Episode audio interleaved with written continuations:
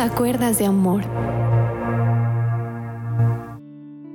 Un cordial saludo para todos ustedes.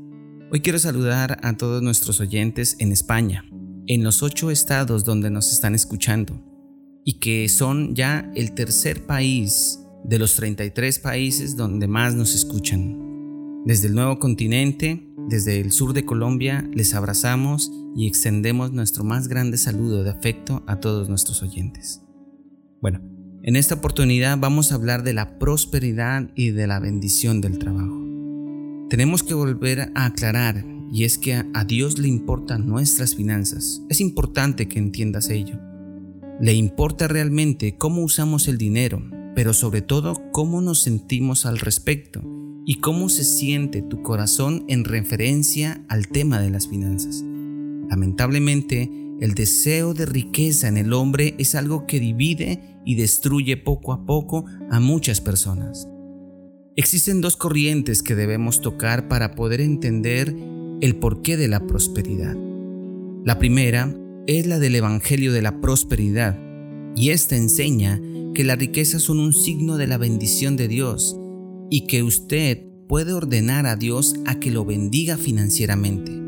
Esto nos puede llevar a que al ser bendecidos podemos gastar en todo lo que se nos ocurra y estamos al pie de todas las adversidades bíblicas contra los pecados como la codicia, la idolatría, el egoísmo y el amor al dinero.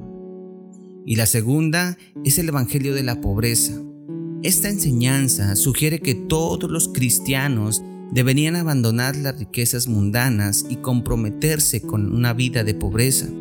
Esto insta a las personas a que el dinero y las posiciones físicas son malvadas y que ser pobre lo hace más justo ante los ojos de Dios y que el gasto trae una culpabilidad y una condenación. Entonces, el problema aquí no es si ser rico o si es ser pobre, sino la actitud del corazón hacia el dinero. Esto es lo que le importa al Señor. Independientemente de lo que tenemos, todos somos responsables de ser mayordomos buenos y fieles de todo lo que Dios nos provee y nos da. Este indicador lo miro desde una perspectiva de la enseñanza de un padre hacia un hijo. Voy a tomar mi ejemplo. Voy a imaginarme que Daniel viene hacia mí, mi hijo, y me dice, papá, quiero que me des un millón de pesos, aproximadamente 280 dólares. Soy tu hijo y me merezco ese dinero, porque tú eres dueño de mucho dinero. Yo he visto que tú tienes harta cantidad de dinero.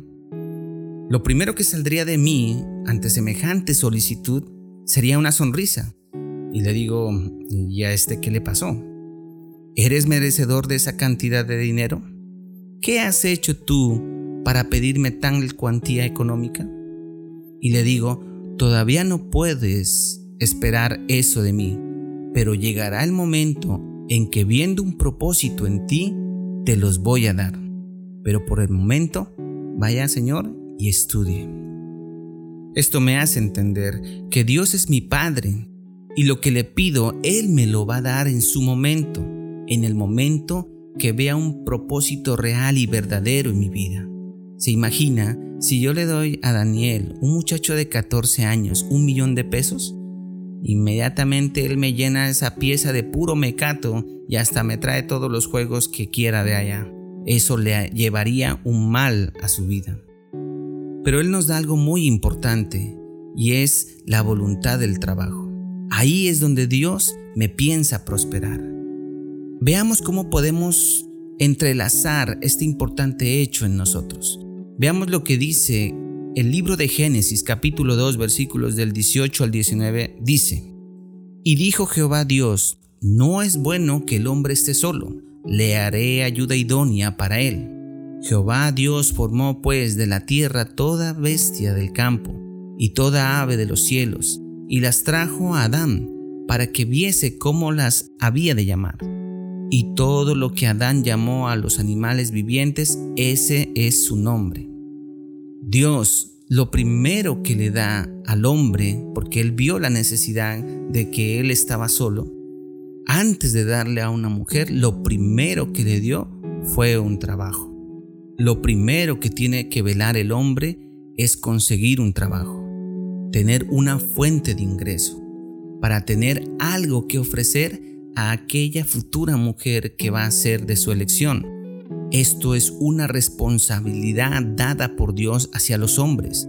Todo hombre debe tener una fuente de ingresos para poder darle a la mujer lo que ella se merece, no conflictos económicos, sino tener una vida plena y segura de que ese hombre le va a brindar todo su apoyo. Y es que sobre todo las mujeres valoran enormemente a un hombre trabajador. En Juan capítulo 5 versículo 17 dice, y Jesús le respondió, mi Padre hasta ahora trabaja y yo trabajo. Mi Padre, a través de la palabra de Dios, me enseña que Él trabaja también. Entonces el trabajo no puede ser una maldición porque mi Dios es el que trabaja primero, es el que me ha dado la enseñanza a mí de que hay que trabajar. Tú puedes ver que nuestro Padre Dios es un ejemplo de trabajo, por tanto, tú por ser hijo de Él te deja esa enseñanza, te deja ese legado y el cual tú tienes que dar continuidad de ser un excelente trabajador. La creación misma, el universo mismo habla de Él, del trabajo que Él desarrolló y qué tan perfeccionista es Él en su trabajo. Asimismo, debe ser el trabajo de todo siervo de Dios o de todo hombre que cree en Dios. Debe ser un trabajo excelente.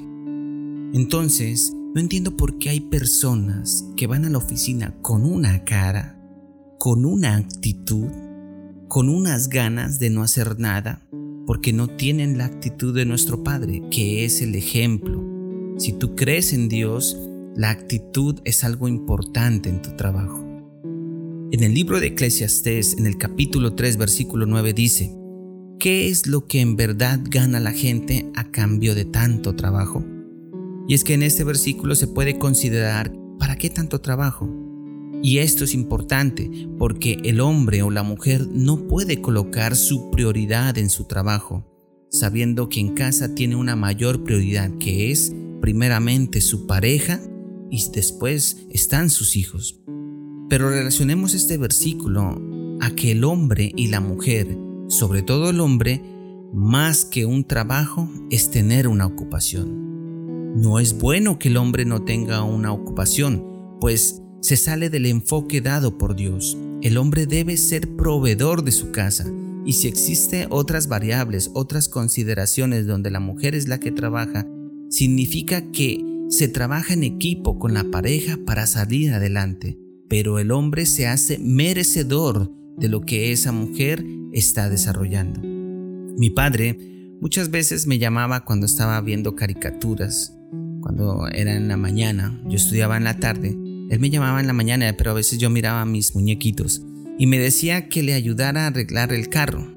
Y yo bajaba todo enojado porque no podía ver mis caricaturas, pero entonces él me enseñaba a cómo a reparar el carro y también me enseñaba cómo lavar adecuadamente un carro. Y cuando lo íbamos secando, él y yo, él me enseñaba una que otra técnica para dejar muy limpio el carro. Y él me decía, si a usted, John, no le va bien con su profesión, porque usted va a ser un profesional, pero si le va mal, a usted le pueden entregar un taxi. Y cuando vaya y lo trabaje, usted va y lo lava bien, lo limpia bien. Y cuando lo vaya a entregar a su dueño, usted lo va a entregar pulcro, limpio. Y esto le va a sumar muchos puntos. Él me estaba enseñando que si mi profesión no salía adecuadamente, tenía que buscar la ocupación que permitiera mantener un hogar. Y esa enseñanza me ha permitido surgir en varios ambientes adversos donde no solamente he puesto en primera medida el salario, sino que la ocupación, el sentir que en mi casa soy un proveedor. Por eso no es bueno que el hombre esté solo, dijese la palabra, pero antes de eso no es bueno que el hombre esté sin trabajar. Bueno, Mañana continuaremos con esta bendición, porque debemos establecer muy bien el amor que debo tener por mi ocupación, porque no puedo tocar el tema del ahorro y del emprendimiento, que son los temas siguientes, si no sientes amor por lo que haces. Así que mañana los espero para finalizar este importante tema. Que el Señor te bendiga, que el Señor te guarde.